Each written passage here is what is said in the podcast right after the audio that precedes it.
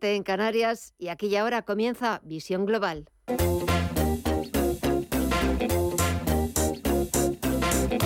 Esto es Visión Global con Gema González.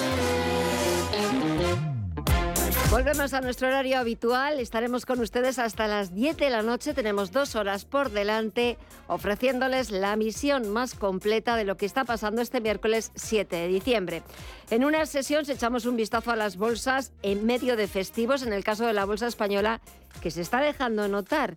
Y no solo en la poca actividad, en la poca negociación que hay estos días, sino en que el IBEX 35, nuestro selectivo, ya suma su cuarta caída consecutiva y pierde los 8.300 puntos con Repsol, liderando los descensos por las últimas caídas del petróleo.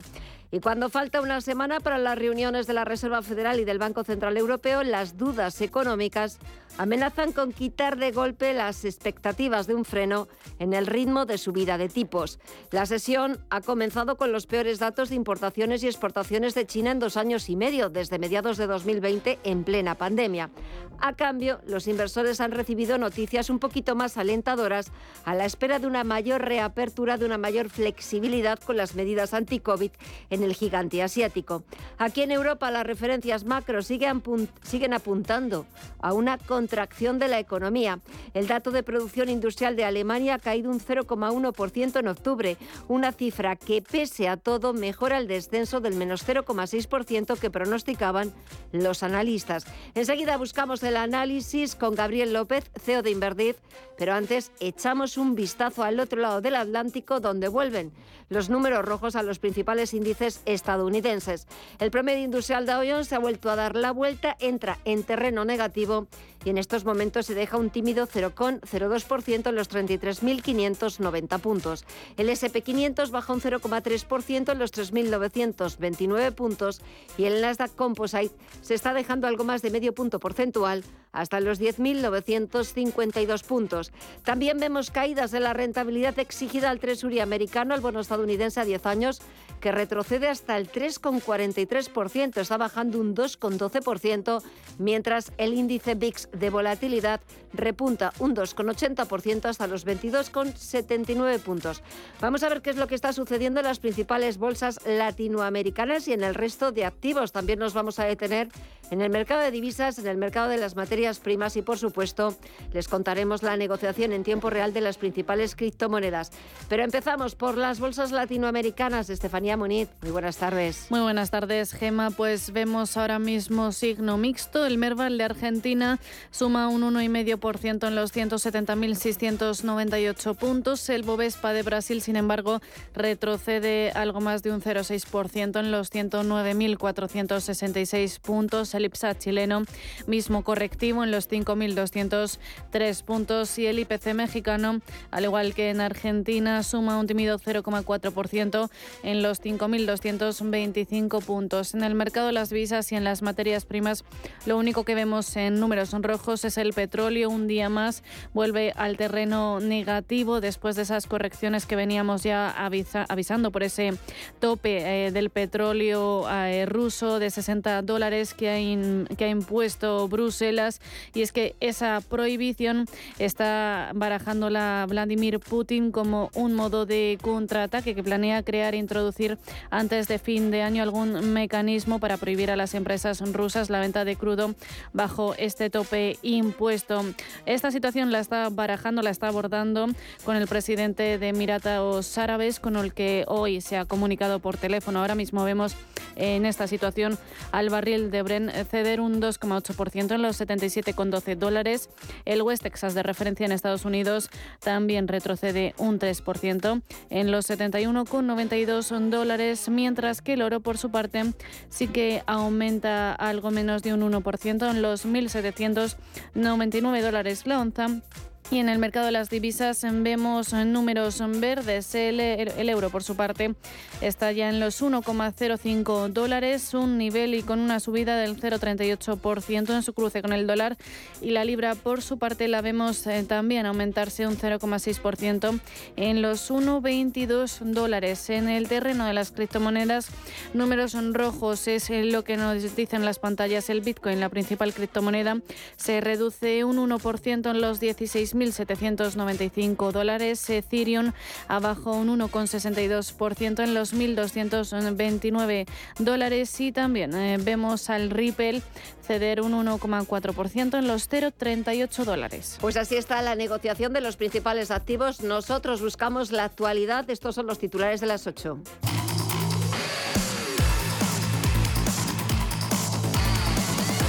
Empezamos con la vicepresidenta segunda y ministra de Trabajo, Yolanda Díaz. Va a proponer al Partido Socialista, al socio de gobierno de coalición, la actuación sobre los precios de la cesta de la compra. La cuestión es cómo se sale de esta crisis y quién paga la crisis. Y hay empresas que se están beneficiando de la crisis. Por tanto, pedimos que se actúe sobre las mismas.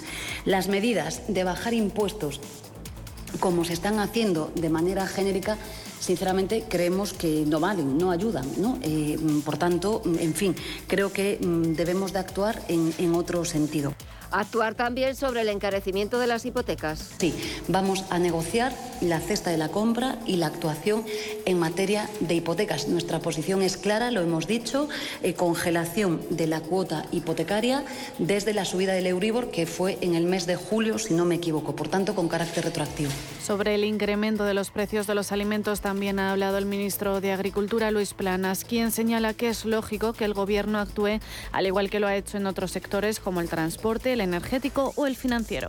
Si hemos conseguido, y así lo ha expresado el presidente del Gobierno, responder en las acciones que hemos llevado a cabo en el marco de las ayudas al transporte o en el marco de las eh, ayudas que hemos llevado a cabo en el sector energético o la negociación de la excepción ibérica de Portugal y de España, que tan importante ha sido para rebajar los precios de la energía o el reciente acuerdo en materia de hipotecas, es lógico que también actuemos sobre los precios alimentarios. Y la ministra de Ciencia e Innovación, Diana Morán, ha asegurado que el Gobierno va a hacer todo lo posible por cumplir el compromiso de tener en funcionamiento la Agencia Espacial Española en Sevilla en el primer trimestre del año que viene. Para nosotros, Sevilla es ya la sede de la Agencia Espacial Española a todos los efectos y ahora lo que hay que ponerse es a trabajar.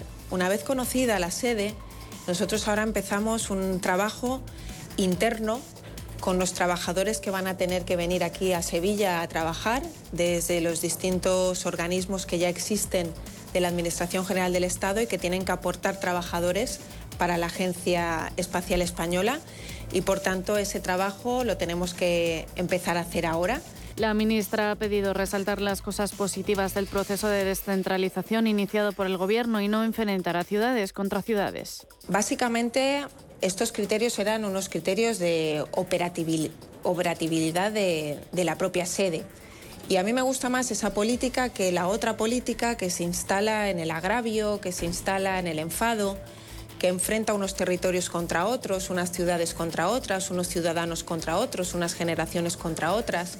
La presidenta de la Comisión Europea, Ursula von der Leyen, insiste en la idea de crear un fondo europeo industrial para hacer frente a la ley contra la inflación adoptada en Estados Unidos. Que prevé ayudas millonarias al sector del automóvil estadounidense y que Europa considera discriminatoria para sus empresas. En un discurso en la Universidad Bocconi en Italia, von der Leyen ha señalado que Europa necesitará soluciones estructurales para su industria en el medio plazo, subrayando que el objetivo es que la industria europea sea líder en la transición limpia. Y Logroño acogerá el Centro de Inteligencia de la Nueva Economía de la Lengua, que contará con un presupuesto de 45 millones, tal y como ha anunciado el presidente del Gobierno, Pedro Sánchez.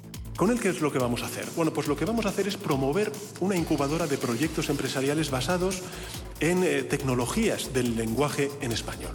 El objetivo es fomentar el desarrollo de un polo territorial para generar más conocimiento y que éste se transfiera de manera mucho más eficaz a la economía y, por tanto, a la creación de empleo y al crecimiento económico. Sánchez ha hecho este anuncio en San Millán de la Cogolla, donde ha viajado para presentar este proyecto con motivo del 25 aniversario de la declaración de los monasterios emilianenses de Yuso y Suso como patrimonio de la humanidad, al ser considerados la cuna del español.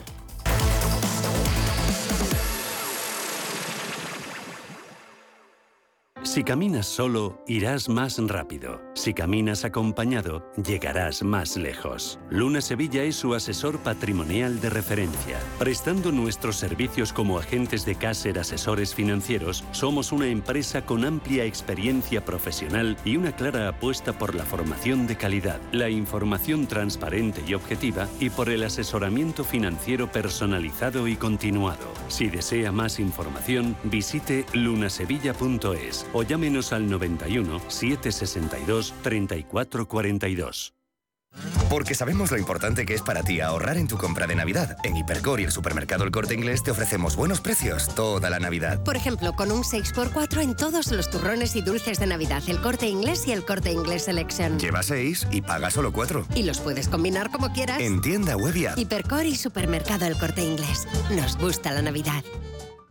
Sumérgete en un micromundo único lleno de ilusión y experiencias en el Hotel Princesa Plaza Madrid. Del 2 al 25 de diciembre, los más pequeños de la casa podrán visitar nuestro buzón real, custodiado por nuestros cascanueces y dejar sus cartas a Papá Noel y a los Reyes Magos. Disfruta en familia de una merienda con un delicioso chocolate con churros en el bistró del Hotel Princesa Plaza Madrid. Más información en princesaplaza.com.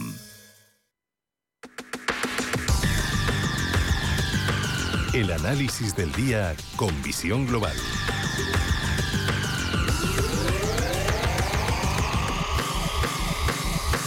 Y saludamos a Gabriel López, que es CEO de Inverdif. Gabriel, muy buenas noches. Buenas noches, Gemma, ¿qué tal estás? Bien, echando un vistazo a los mercados, viendo cómo vuelve la volatilidad al mercado norteamericano. Parecía que el promedio industrial Dow Jones quería entrar en terreno positivo pero, vuelve a los números rojos, también números rojos que hemos visto hoy en Europa y es que da la sensación de que los datos macro que vamos conociendo aquí en Europa, pero también em, de, por ejemplo, hoy del gigante asiático, que hemos conocido el dato de importaciones y exportaciones, todos caminan en la misma dirección, que es hacia una contracción de la economía mundial y cuando falta una semana para reunión de la Reserva Federal justo el próximo miércoles y reunión del Banco Central Europeo al día siguiente.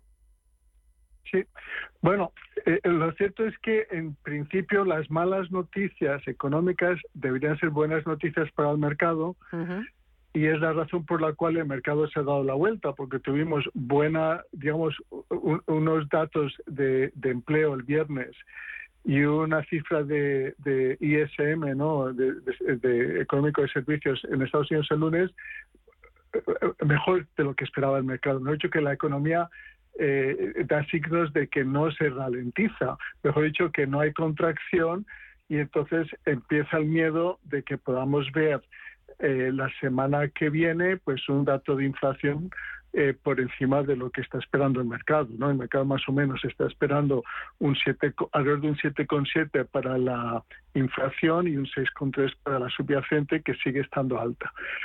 Eh, y eh, vimos también eh, un, discurso del señor Powell la semana pasada que dio a entender que estaba confortable con, con, los resultados de la política monetaria, pero al final salieron estos datos. entonces, al final, volvemos un poco a la historia de, del mes de julio en que, y después que lo rectificó en septiembre, eh, en que no están, yo creo que no tienen muy claro lo que está pasando y, transmiten unos mensajes al mercado pues contradictorios. Eh, y eh, por eso es que hay esta tanta incertidumbre, porque el, mercado de bonos también está bastante volátil, aunque sí que es verdad que el 10 años americano ha retrocedido bastante y está alrededor de 3,40. hace apenas un mes estaba en, por encima de 4 y, el dos años y el, y el cinco años sí que están por encima del 440, 427, eh, así que sí que se descuenta un tipo, unos tipos de interés a corto plazo eh, altos contra unos tipos a largo bajos. Entonces eso siempre, siempre presagia una recesión. Ya cada vez hay más y más analistas que descuentan que sí que vamos a tener una recesión. Entonces, la recesión es el peor de los resultados porque un crecimiento negativo es el que mayor influencia tiene sobre la actividad empresarial eh, eh, y, y, el resultado pues puede ser que tengamos unos beneficios empresariales peor de lo que el mercado ya descuenta. Entonces, eh, el mercado sigue así vulnerable. sí que estacionalmente el, último periodo del año suele ser alcista. La semana pasada eh, el, el, el, jueves, ¿no? Eh, el mercado subió un 3% y estaba cerca y, y casi rompió, rompió, en un momento dado la media móvil de, de 200 sesiones, el SP en 4.070, 4.080, pero no lo rompió y después rápidamente se dio la vuelta, ¿no? Por estos datos económicos. Así que al final no sabes a qué atenerte el, el dólar sigue eh, perdiendo terreno, ¿no? Está en 1.05, ahora 1.04, pero hace nada estaba en 1, así que eh, eh, es complicado un poco ver por dónde vamos, ¿no?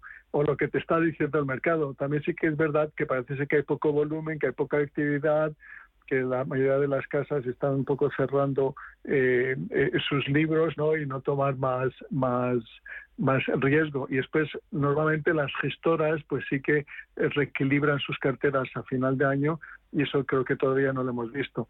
Así que bueno, eh, tanta, tanta incertidumbre sobre tantas variables, pues lo único que genera es, es riesgo y eso es lo que estamos viendo en que el, el, el, el, VIX está repuntando, ¿no? Llegó a estar por debajo de 20 la semana pasada, que fue cuando repuntó el mercado, y ahora está en 22 que está mostrando pues mayor incertidumbre.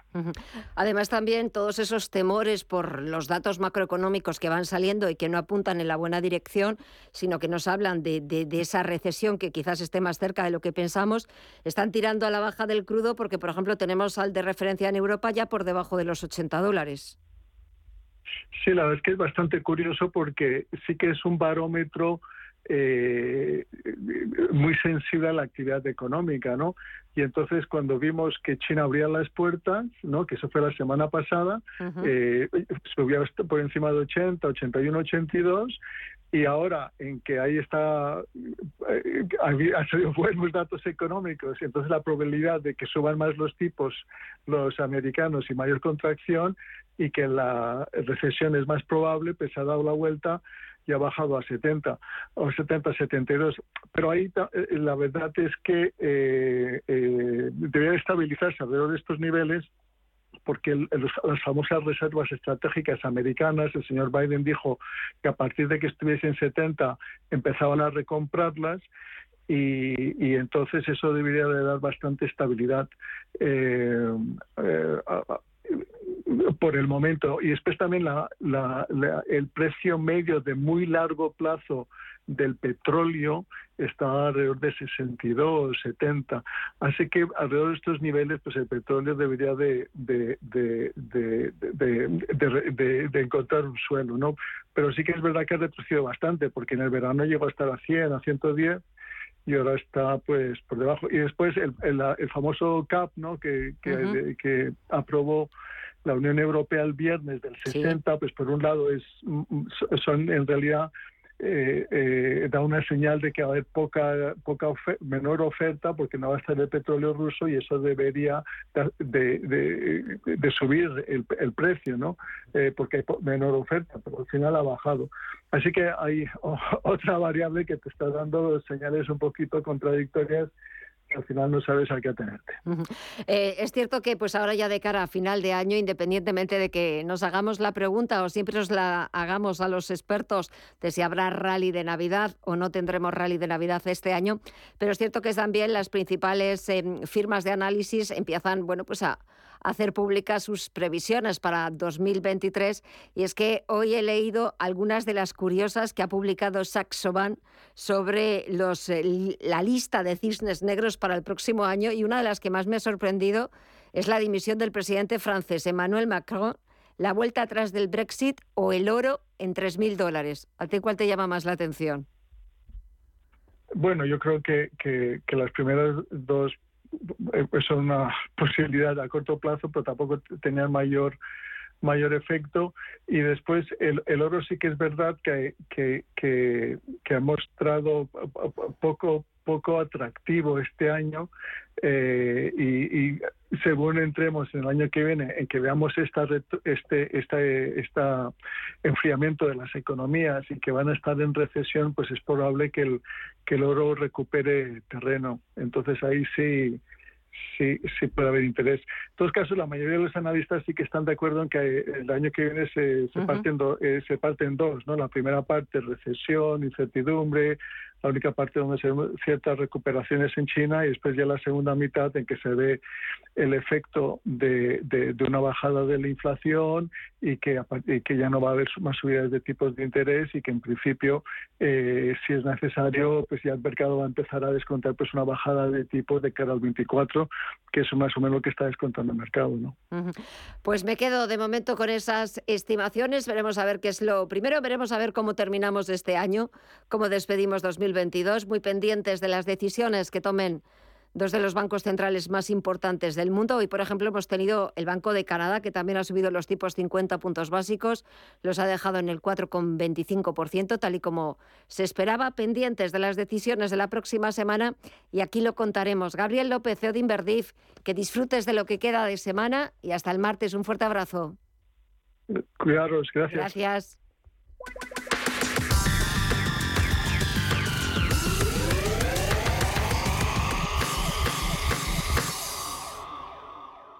En Navidad disfrutamos de nuestros momentos en familia con chocolates La Casa. Deliciosas variedades de turrón con ingredientes cuidadosamente seleccionados. Alégrate con La Casa. Más información en lacasa.es.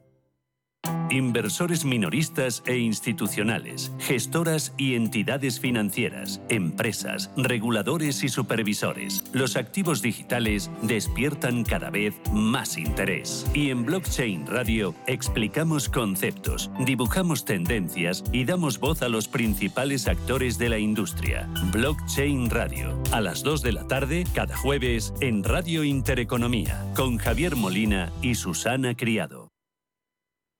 Información internacional.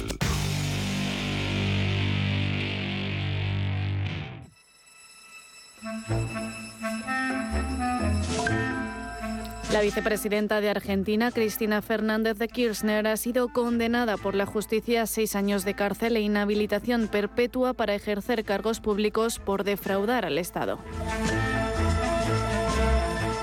La han absuelto, eso sí, del delito de asociación ilícita con una pena de hasta 12 años. La justicia de Argentina ha cifrado en 84.835 millones de pesos, eh, casi 480 millones de euros, la cantidad que la vicepresidenta y el resto de condenados han sustraído del sistema público. Una cantidad que, según la sentencia, tendrán que devolver.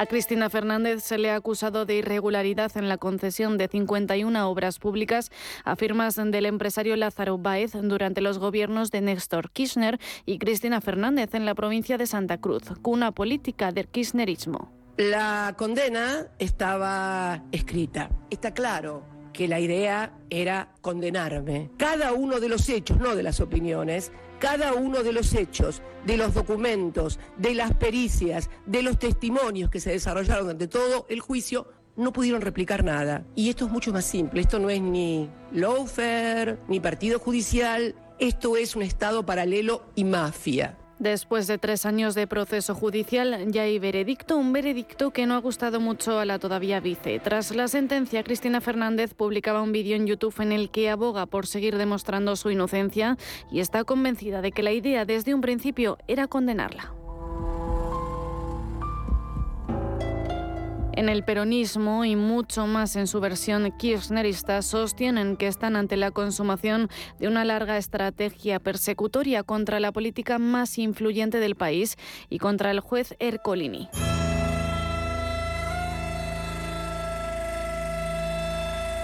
Durante el proceso, Cristina Kirchner cargó también contra el actual presidente Alberto Fernández y le acusó de no haberla defendido. Este, en cambio, ahora ha afirmado que ha sido condenada una persona inocente, alguien a quien los poderes fácticos han tratado de estigmatizar a través de los medios de comunicación. Además, ha asegurado Cristina que no se presentará a la candidatura de 2023. Kirchner no irá a la cárcel porque tiene fueros como vicepresidenta. Puede apelar además su condena ante la Corte Suprema, un proceso que demorará años. No voy a ser candidata. Es más, una muy buena noticia para usted, Manieto. ¿Sabe por qué? Porque el 10 de diciembre del 2023 no voy a tener fuero, no voy a ser vicepresidenta, así que le va a poder dar la orden a sus esbirros de la, de la casación y de la Corte Suprema que me metan presa. El veredicto se ha emitido en un ambiente de máxima tensión política en Argentina tras la revelación de un escándalo que compromete a jueces, políticos y empresarios anti-kirchneristas y que impregna la sentencia con un reconocible aroma de la UFER, una guerra judicial, algo que no es nuevo en Latinoamérica porque ya ocurrió con Lula da Silva, que pasó 580 días en la cárcel. La población está dividida. Hay quienes piensan que es la responsable de multitud de irregularidades, pero también se espera que a través de este veredicto de culpabilidad se movilice una ola de manifestaciones en el país del tango.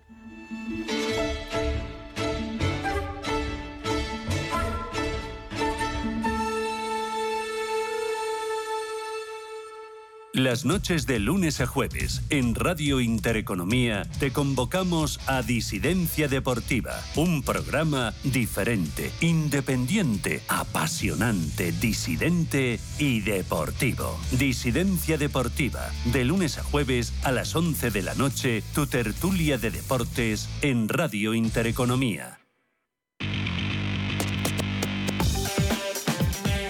Visión Global, un programa para ganar. Cuando pasan casi 27 minutos de las 8 de la tarde, una hora menos en la comunidad canaria, echamos un vistazo a las portadas de los diarios internacionales. En el Reino Unido, tanto The Guardian eh, como The Times destacan que el personal de la fuerza fronteriza de los aeropuertos del Reino Unido se van a declarar en huelga durante la Navidad para pedir incrementos salariales. The Times, además de este asunto, lleva el anuncio del conservador Matt Hancock de que no se presentará a las próximas elecciones. Lo ha comunicado a través de Twitter. Y por su parte, leo en Financial Times que los precios de la vivienda en el Reino Unido caen al ritmo más rápido desde hace 14 años. En la prensa francesa, Le Monde lleva el presidente Vladimir Putin anunciando que se han movilizado 150.000 reservistas en Ucrania y reconoce que la guerra será un proceso largo. Le Figaro informa que la primera ministra Elisabeth Bong ha anunciado un nuevo subsidio de carburantes de 100 euros para 10 millones de hogares. On va mettre en place une indemnité carburant pour les Français modestes. Representa un descuento de unos 10 céntimos por litro si hacen 12.000 kilómetros al año, la media de lo que los franceses suelen hacer en un año. Y Leseco se pregunta si el mercado inmobiliario en Francia se enfrenta a una subida de los precios en el año 2023. En Alemania, el Frankfurter Allgemeine destaca el rápido giro que ha dado el gobierno de Xi Jinping en China sobre la política de cero COVID y el Handelsblatt titula Silicon Valley tiene que reinventarse. Las tecnológicas pierden 7,4 billones de dólares en valor de mercado y miles de puestos de trabajo. Y al otro lado del Atlántico, The New York Times se ocupa de que los demócratas logran la mayoría en el Senado de Estados Unidos tras ganar en Georgia, con el triunfo del actual senador Raphael Warnock. El Washington Post resalta que la empresa de Donald Trump ha sido culpada por fraude y evasión fiscal en un juzgado de Nueva York y The Wall Street Journal sostiene que Apple planea un nuevo sistema de cifrado para protegerse de los piratas informáticos y proteger los datos de iCloud. Y terminamos con la prensa latinoamericana. El Clarín argentino continúa analizando la condena de seis años de cárcel e inhabilitación perpetua para la vicepresidenta Cristina Fernández de Kirchner. El Universal de México mantiene el debate sobre la reforma electoral. Algunos diputados piensan que es inviable sin tocar la Constitución. Pero aparte de estos asuntos, ambos periódicos se suman al globo brasileño con la noticia que ahora mismo está ocupando todas las portadas en Latinoamérica y es el golpe de Estado de Pedro Castillo, actual presidente de Perú, horas antes de someterse a un debate en el Parlamento sobre su posible destitución. Ha disuelto el Congreso y ha ordenado establecer un gobierno de excepción. Tomamos la decisión de establecer un gobierno de excepción orientado a restablecer el Estado de Derecho y la democracia a cuyo efecto se dictan las siguientes medidas. Disolver temporalmente el Congreso de la República e instaurar un gobierno de emergencia excepcional. Y un último apunte sobre este tema. Pedro Castillo, presidente de Perú, ha destituido por el Congreso tras haber declarado la disolución, de la Cámara y el gobierno de excepción. Echamos un vistazo también porque vamos a ver la repercusión que está teniendo esta decisión del presidente de Perú, eh, de ese golpe de Estado que ha promovido. Tenemos al principal indicador de la Bolsa de Lima bajando un 0,4% en los 22.050 puntos y también lo que está bajando es el sol peruano. La divisa de Perú está bajando cerca de un 2% tras moderar en parte las pérdidas previas. Cada billete verde, cada dólar se intercambia a 3,86 soles. Es una de las noticias que también están apareciendo en la prensa económica nacional. Vamos a echar un vistazo para ver también cuáles son los titulares, los principales titulares de la prensa económica nacional y empezamos con el diario El Economista que nos cuenta que la curva de tipos de Estados Unidos no es la única, porque ojo que la de Alemania nos cuenta también se invierte. Nos habla de las locas previsiones para 2023 de Saxo Bank, que hace su tradicional lista de cisnes negros que van del ataque al dólar a los 3.000 dólares del euro. También nos habla del cuarto día de caídas para el IBEX 35, que baja un 0,5% y pierde los 8.300 puntos. Y en el diario Expansión nos cuentan que el corte inglés, Mercadona, Día, Lidl y Burger King afrontan una subida salarial histórica. Los grandes grupos del sector consumo se enfrentan a partir del próximo mes a una inflación de costes por la vía salarial que amenaza con dañar aún más sus cuentas de resultados ya muy tocadas. Y saludamos a Frederick Mertens, es profesor de Relaciones Internacionales de la Universidad Europea de Valencia. Frederick, muy buenas tardes.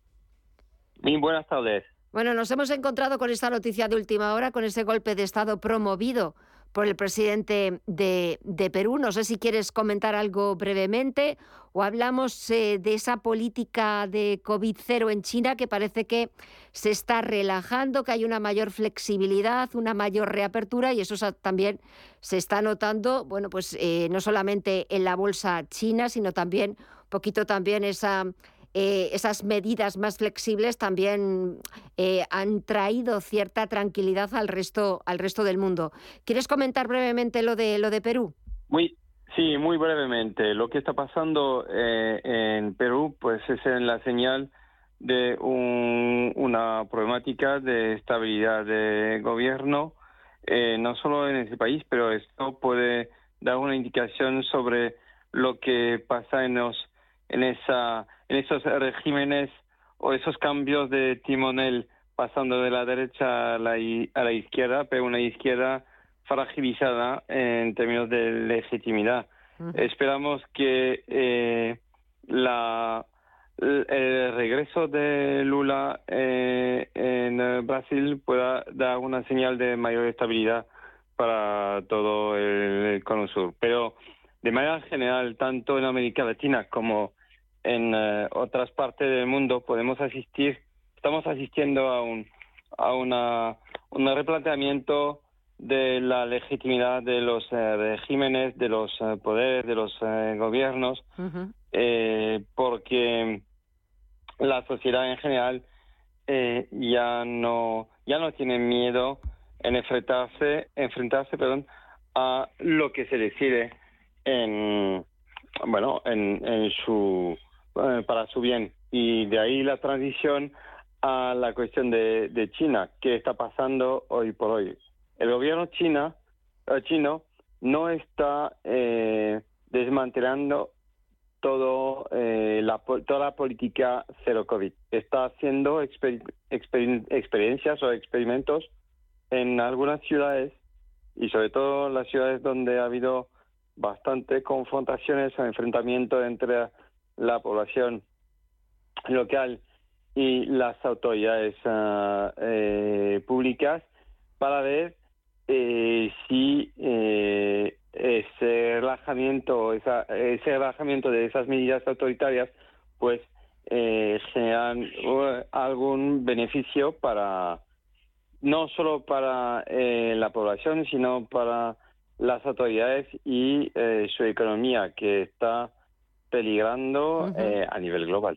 Sí, es cierto. Em, es verdad que las imágenes que han, bueno, pues eh, han, han pasado, bueno, pues eh, la frontera china ha llegado a todo el mundo esas, esas imágenes de protestas por esa política tan restrictiva del COVID-0, quizás también por la falta de transparencia del gobierno chino. Es verdad que bueno, pues hicieron encender todas las alarmas eh, porque el repunte de casos que había de nuevos contagios verdaderamente era era preocupante eh, y de alguna forma me da la sensación, Frederic, de que también el gobierno de Xi Jinping, bueno, pues eh, quiere ahora mostrar una imagen quizás algo más flexible de lo que es el régimen comunista chino, sobre todo de cara a la galería, ¿no?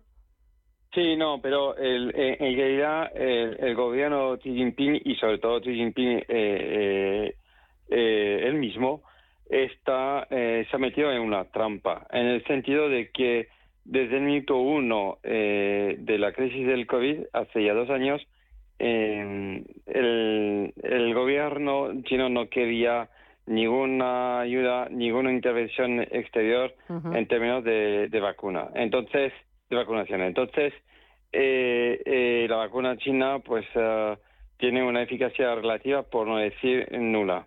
Además, las personas mayores no eh, recibieron o no han recibido o incluso eran bastante reacia a eh, la vacunación. Entonces, ahí, de ahí la cantidad de eh, fallecidos. Y después, pero no tanto como en Europa. Pero después ha venido eh, la variante Omicron. Y ya ahí ellos se encuentran sin, sin medidas eficaces eh, contra eh, contra ese ese nuevo ese covid eh, a no ser que haya un confinamiento estricto. Entonces qué pasó con el gobierno qué pasó con Xi Jinping pues él utilizó esa lucha contra el covid como algo personal. Si hace un paso atrás es reconocer su error de gestión es para él una eh, especie de auto-humillación. Entonces, eh, es ahora, eh, debido a las manifestaciones, al descontento social que va más allá de la mala gestión del COVID, es el tema del paro entre los jóvenes, es el problema del el poder adquisitivo, es el problema de, del hecho de que no se ve un futuro eh, positivo al, al nivel individual ni a nivel colectivo, eh, el gobierno de Xi Jinping pues está eh, abriendo la mano para que para que sí que haya una sensación de relajación respecto a las medidas restrictivas, pero no nos engañemos. Esto es para ver cómo reacciona la población. Si la población ya está aparentemente un poco más tranquila de momento es, es la pregunta es es la señal de que mm, la población en definitiva pues se alinea a, a lo que a las políticas eh, generales del gobierno y aceptan eh, así las medidas eh, relajadas contra contra el covid y nada más o es una situación más tranquila pero que anuncia eh, o que nos prepara a de, unas manifestaciones más, eh, más drásticas por parte de la población descontenta y con una reacción más drástica aún tipo eh, Tiananmen contra pues cualquier elemento colectivo individual que podía ir en contra del poder supremo de Xi Jinping. Lo cierto es que es verdad que mm, Fíjate, no me había dado cuenta, no, no, había caído en el tema de todo el descontento social que hay detrás, sobre todo en, los jóvenes, en su poder adquisitivo, en, las oportunidades em, eh, de encontrar un trabajo del mercado laboral o del crecimiento de la economía china, pues que al igual que el resto del mundo, pues también vamos viendo eh cómo, cómo se va desacelerando. Perdona, Frederick, dime.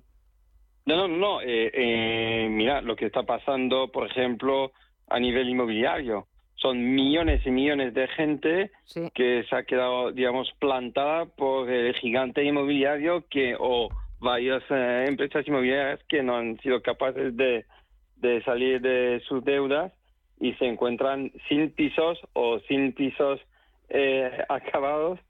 Y, y, bueno, y el gobierno a principio dejó a la gente manifestar su descontento porque era no por temas políticos, pero poco a poco la gente ha reclamado la intervención eh, del poder político y ahí se plantea, se cuestiona la eficacia del gobierno chino, se denuncia la corrupción, en fin, de una situación material que afecta a unos propietarios, pasamos a unas reivindicaciones más políticas eh, contra la corrupción, contra la falta de transparencia, a favor de la, de la democracia, etcétera, etcétera, etcétera. Exacto, es un largo etcétera. Al final, bueno, pues mm, es verdad que nos lo están vendiendo como esa reapertura, esa mayor flexibilidad por parte del gobierno chino, pues eh, con todas las medidas eh, de, de, una mayor reapertura por el tema del COVID,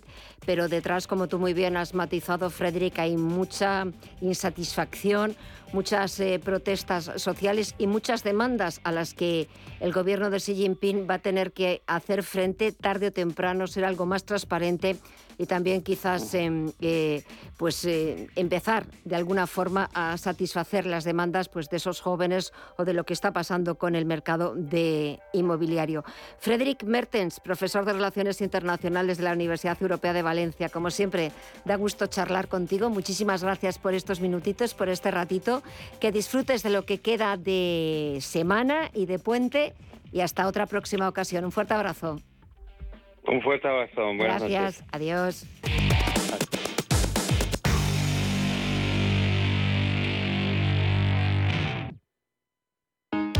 Si te da por cambiar de banco, Santander te lo pone fácil. Hacerte cliente es tan sencillo y rápido que lo puedes hacer estés donde estés, que para algo es una cuenta online. Y además, te llevas 150 euros si traes tu nómina antes del 2 de diciembre. Consulta condiciones en bancosantander.es. Santander, por ti, los primeros. Pa, pa, para, pa. Para que esta Navidad salga todo perfecto, no hace falta tener a los Torres en casa cocinando. Basta con utilizar productos frescos de Hipercor y el supermercado El Corte Inglés. Como el más jugoso y sabroso lomo de añojo nacional por solo 19,95 euros el kilo. En tienda web y app. Hipercor y supermercado El Corte Inglés. Nos gusta la Navidad. Precios válidos en Península y Baleares. ¿Buscas vehículo de renting para tu empresa? Alquiver.es. Todo lo que necesitas en una sola cuota y sin sorpresas. Deja la movilidad a Alquiver y preocúpate por tu negocio. Visita alquiver.es. Despide el año por todo lo alto desde la planta 30 del Hotel Eurostars Madrid Tower. Cóctel de bienvenida, cena de gala, uvas de la suerte, fiesta con DJ, barra libre, resopón. ¿Necesitas más razones para venir a disfrutar de una velada inolvidable de Nochevieja? Las impresionantes vistas de Madrid te esperan. Tienes toda la información en eurostarsmadridtower.com. Vive la noche más mágica del año en el Eurostars Madrid Tower.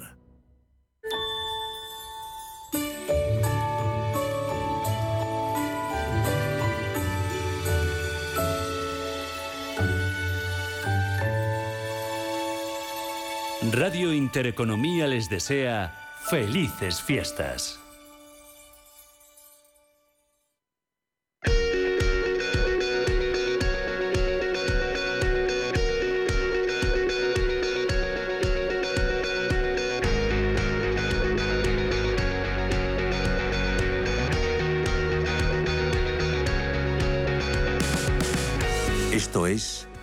Global con Gema González.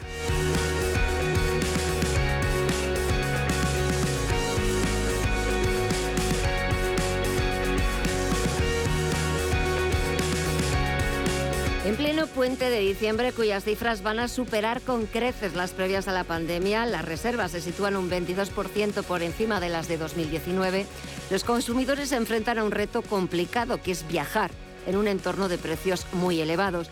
Pero queremos ponérselo fácil porque vamos a intentar buscar maneras, consejos, recomendaciones para que se puedan ahorrar hasta un 25% en gasolina. También vamos a explicarles cuáles son las mejores tarjetas para no pagar comisiones de más del 3% si viajan al extranjero o qué tienen que tener en cuenta a la hora de usar el móvil en otro país para que no nos cobren de más. Nos va a ayudar en esta tarea de intentar sacar provecho a este puente de diciembre, sobre todo que no se note en exceso en nuestros bolsillos, Estefanía González, que es portavoz del comparador quelisto.es. Estefanía, muy buenas tardes. Hola, buenas tardes. Tenemos muchísimas ganas de ese puente de diciembre, pero no sé si tienen tantas ganas nuestros bolsillos. Bueno, pues la verdad es que este año la cosa está complicada porque podríamos decir que prácticamente no hay productos ni servicios que no hayan subido de precio en el, en el último año, ¿no? Y además eh, en, un, en una tasa elevada. Quizá el otro día, además, justo nosotros en, en punto es como siempre estamos monitorizando lo que pasa sobre todo con las facturas del hogar. El otro día internamente lo hablábamos, ¿no? Que de los pocos sectores incluso que en los últimos meses no han subido de precio, que son los seguros y los servicios de telecomunicaciones, ya se están anunciando eh, primeras subidas para final de año y principio de 2023, incluso en esos sectores que hasta ahora habían sido pequeñas islas ¿no? de, precios estables. O sea que tanto al viajar como en casa está siendo complicado para todo el mundo pues cuadrar, cuadrar las cuentas. Pero aunque sea complicado cuadrar las cuentas y aunque pues este puente de diciembre nos suponga eh, pues un desembolso mayor que el de otros años porque todo ha subido, como tú muy bien recuerdas, eh, pero os hemos invitado para que nos cuentes, nos des consejitos, nos des alguna recomendación, algún truquito, si los hay, para intentar ahorrar. Por ejemplo, ¿cómo podemos ahorrar gasolina? Bueno, pues sí que, sí que hay muchos trucos con los que podemos ahorrar, lo que pasa es que tenemos que estar bien atentos, sobre todo ahora si queremos no gastar de más, ¿no? Por ejemplo, en el caso de la gasolina, hay dos cosas importantes que se pueden hacer. Por un lado, aquellas que tienen que ver con la propia conducción, es decir, aplicar lo que, lo que oímos normalmente o lo que se suele denominar medidas de conducción eficiente. ¿Qué quiere decir eso? Pues que tanto a la hora de arrancar nuestro vehículo o antes de arrancarlo, como incluso en carretera, hay pequeños gestos que podemos hacer para recortar el consumo. Por ejemplo, vigilar el peso que llevamos en nuestro vehículo e intentar no sobrecargarlo dentro de la medida de lo posible. Tener cuidado con elementos exteriores, como por ejemplo eh, las vacas que ponemos en el coche a veces, porque todo eso opone resistencia y hace que nuestro consumo aumente. Y por supuesto, cosas tan, tan del día a día como comprobar el estado del vehículo cuando vamos a salir a carretera, hacer sobre todo un viaje largo, pues entender qué tal están nuestros niveles de aceite, vigilar los filtros, todo lo que hace que el funcionamiento del motor sea óptimo también influye en el consumo. Y hablamos de medidas que nos permiten ahorrar entre un 10 un 15% en el consumo habitual de combustible, con lo cual, pues bueno, son cosas a tener bastante en cuenta.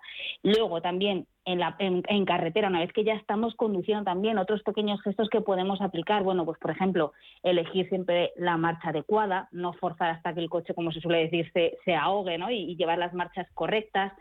Em, intentar adaptarnos tanto a, llevar una velocidad constante como adelantarnos a los acontecimientos y evitar, por ejemplo, eh, frenazos o una conducción brusca, que va a hacer también que aumente eh, el consumo de gasolina. Todo este tipo de cosas son pequeños gestos que sumados sí que nos permiten ahorrar, como bien decía, un, pues un porcentaje entre un 10, un 15% en, la factura final, en el gasto, sobre todo cuando hacemos viajes largos como los del puente. Y más allá de eso, el segundo gesto que podemos aplicar, eso sería eh, un poco en la práctica mientras conducimos antes de coger el coche. Y segundo gesto muy importante es intentar hacernos con una tarjeta que nos ofrezca descuentos en gasolina.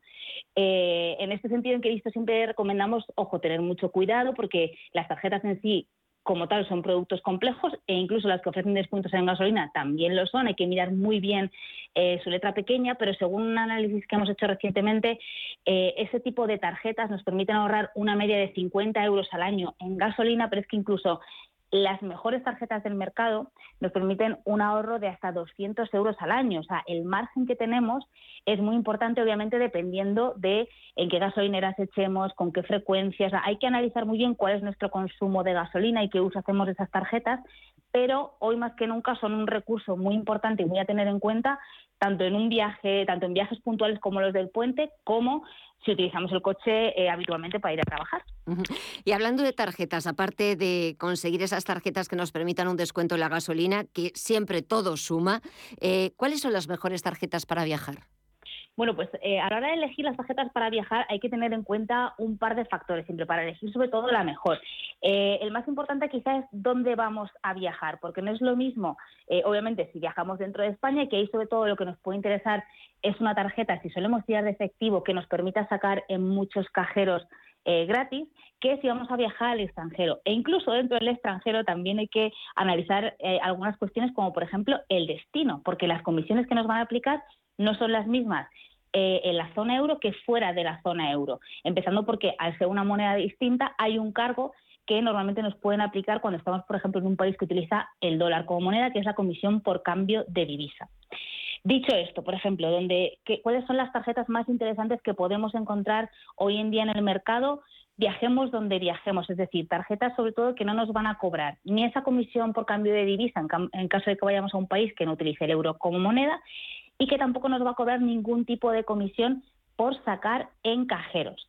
Pues esas tarjetas son normalmente, eh, o las encontramos a día de hoy, según el análisis que hemos hecho en que listo, en eh, tres, cuatro entidades, que son Pibank, que es la banca online de, de Banco Pichincha, Imagine Bank, de la Caixa, eh, Deutsche Bank y Evo Banco. Esas serían las cuatro tarjetas que nos ofrecen a día de hoy más flexibilidad en todos esos factores que comentaba, pero es verdad que dependiendo cada uno del uso que vaya a hacer, también hay otras tarjetas en el mercado que nos ofrecen, por ejemplo, más flexibilidad si solo vamos a viajar a Europa o si creemos que vamos a hacer solamente un uso muy específico o muy limitado de, la tarjeta, de las tarjetas en el extranjero, nos ofrecen algunas extracciones gratuitas. Entonces, es recomendable analizar, comparar muy bien todas las tarjetas que hay en el mercado, teniendo en cuenta el viaje, la escapada que yo vaya a hacer este puente, para poder encontrar la que mejor se adapta al uso que yo le voy a dar. Y también algo muy importante, sobre todo si viajamos al extranjero, aparte de tener en cuenta eh, qué tarjeta vamos a utilizar, qué comisiones nos pueden cobrar si sacamos dinero del cajero, etcétera, etcétera. También algo muy importante y algo que nos sigue preocupando es el tema del roaming al usar el móvil en el extranjero, ¿no? Eso es, sí. Es verdad que el roaming ya, afortunadamente, cada vez se habla más de él para, para aquellos que no sepan lo que es simplemente es el servicio que nos permite tener em, cobertura o poder utilizar nuestro teléfono móvil en el, extranjero.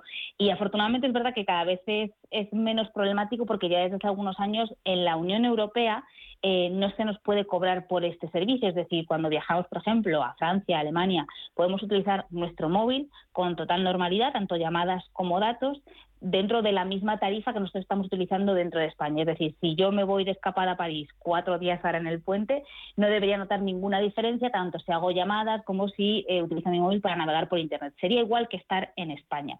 Dicho esto, sobre todo lo más eh, preocupante, y una vez que sabemos que dentro de la Unión Europea no nos pueden cobrar de más, lo más preocupante sobre todo pasa un poco como con las tarjetas, ¿no? Si voy a viajar fuera, a un país fuera de la Unión Europea. Y ahí es importante eh, encontrar la solución también más adaptada a los días que vayamos a estar y el uso que vayamos a dar eh, de nuestro teléfono móvil. Porque por un lado lo que podemos hacer es o bien contactar con nuestro propio, operador y entender qué tipo de tarifas nos aplican fuera. Normalmente lo menos ventajoso es no hablar con ellos, no saber qué tarifas y que nos apliquen un poco la tarifa por defecto. ¿Por qué? Porque muchos operadores lo que tienen luego son paquetes específicos para poder utilizarlos cuando estamos fuera con un precio un poco más económico. Entonces, normalmente es lo que suele salir más a cuenta, hablar con nuestro operador y entender qué tipo de eh, de oferta de pack nos ofrecen para esas escapadas o esos viajes al extranjero. La otra solución también muy conveniente, sobre todo si vamos a estar muchos días fuera, no sería el caso de, un puente así cortito como el de diciembre, pero si para una escapada un poco más larga, sería directamente cuando lleguemos a destino o incluso previamente, porque a veces por internet se pueden comprar, comprar una tarjeta de un operador del país al que vayamos. Y así cuando lleguemos directamente ponemos esa tarjeta en nuestro terminal y obviamente para llamadas eh, dentro de ese país y para utilizar el internet allí podemos utilizarlo dentro de esa tarifa que nos ofrezca la tarjeta de una forma muchísimo más económica y de esa manera pues tendremos servicios como por ejemplo poder utilizar el mapa para movernos donde estemos, poder hacer alguna llamada para hacer una reserva cualquier tipo de gestión sin preocuparnos eh, porque luego nuestra, nuestra factura se encarezca además cuando volvamos a, casa. ¿no? ¿Y algún otro truquito más en algún otro eh, asunto de cara a las vacaciones? Hemos tratado el tema del roaming, el tema del uso del móvil, también el de las tarjetas, em, en el tema de la gasolina y una conducción eficiente, sobre todo si son trayectos largos. ¿Algo que quieras contarnos más?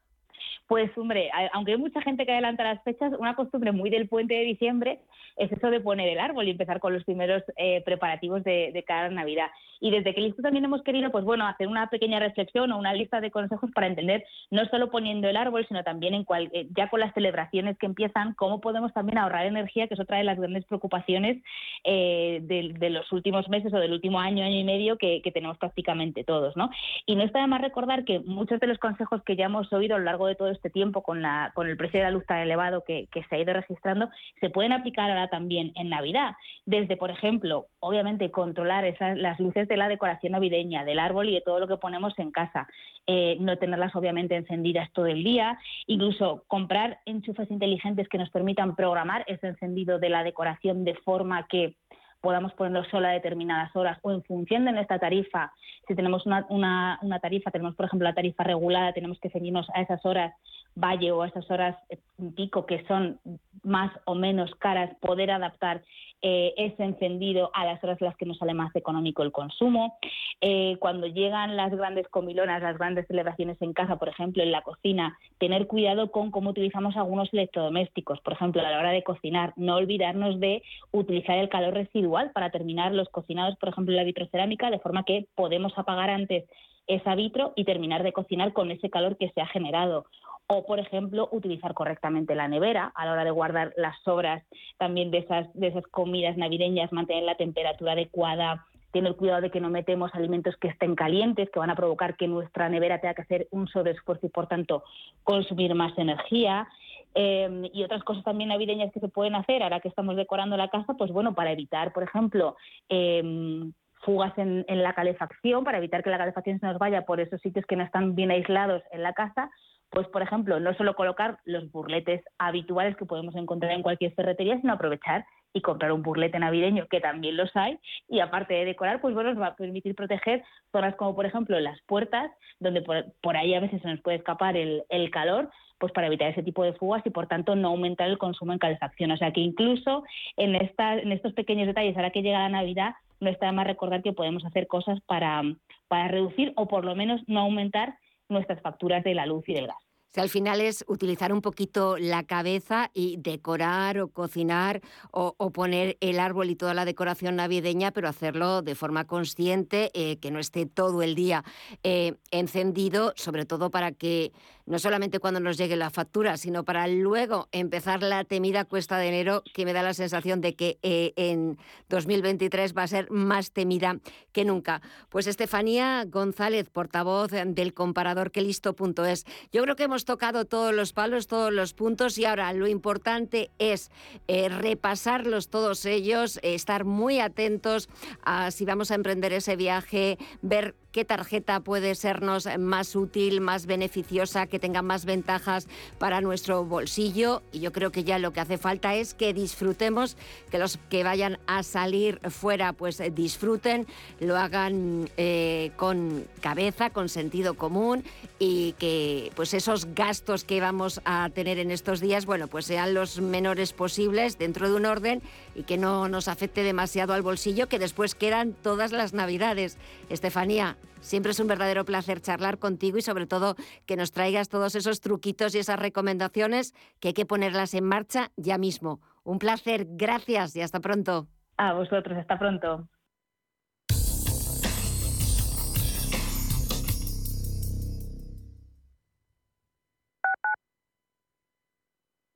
¿Sabías que es muy importante hacer el mantenimiento del cambio automático de tu coche? Haciéndolo evitarás futuras averías automatic.es. Haz el mantenimiento. En Automatic lo hacemos en un express. Entra en automatic.es. Aprovecha hasta fin de año el 10% de descuento en el mantenimiento del cambio automático. Automatic Express. Expertos en el mantenimiento de cambios automáticos. Cuidamos tu cambio automático. Automatic.es. Radio Intereconomía es la mejor plataforma para dar a conocer, relanzar y poner voz a su empresa. Nuestro equipo comercial le asesora para conseguir sus objetivos. Contacte con nosotros en el 91 999 21 21 o escribiendo a comercial@intereconomía.com. Radio Intereconomía, la radio de las empresas. En la Fundación La Caixa creemos que el mundo de mañana depende de la educación de hoy. Pensamiento crítico, creatividad, colaboración y comunicación. Estos cuatro conceptos promueven habilidades que cualquier niño o niña necesita para desarrollar su potencial. Solo es progreso si progresamos todos. Fundación La Caixa.